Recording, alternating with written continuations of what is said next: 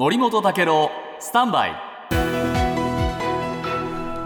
長官読み比べです、えーロシアのウクライナ侵攻開始から24日で1年ですが、では今度はロシア側の話をちょっと見てみましょう、産経新聞です、えー国民はねだんだん嫌気がさしてきてるという記事です。ええ。でこれね、ドイツ、えーロシアのですね独立系の調査機関、えーレバダセンターというところが去年の12月に、軍事作戦の継続と平和交渉の開始のどちらを望むかと尋ねた世論調査で、和平交渉の開始というのがですね、その年の8月は44%だったんですが、これは50%に増えたというんですね。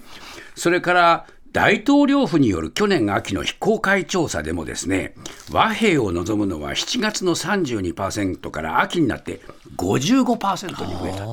えーだからもう作戦継続支持はね25%にしかないっていうことなんですね。ただしこの戦争があーいつまで続くかと聞くと1年以上という回答がね、えー増えている。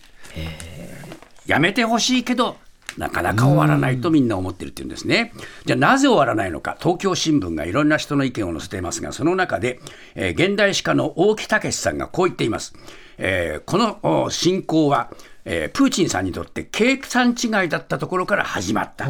えーウクライナの抵抗によって今心配なのは戦争の質の変化だと言ってるんですね。第二次大戦の独ソ戦争でナチス・ドイツは短期で決着できると楽観していたけどもソ連の思わぬ抵抗で長期化してそれに伴って生続戦争継続のためにですね収奪戦争絶滅戦争の色彩を強くしていった今ウクライナの非ナチ化を目指してロシアは占領地で虐殺を重ねてウクライナの子供たちをロシアに連れ去るこのプーチンの動きがかつてのナチスに重なる。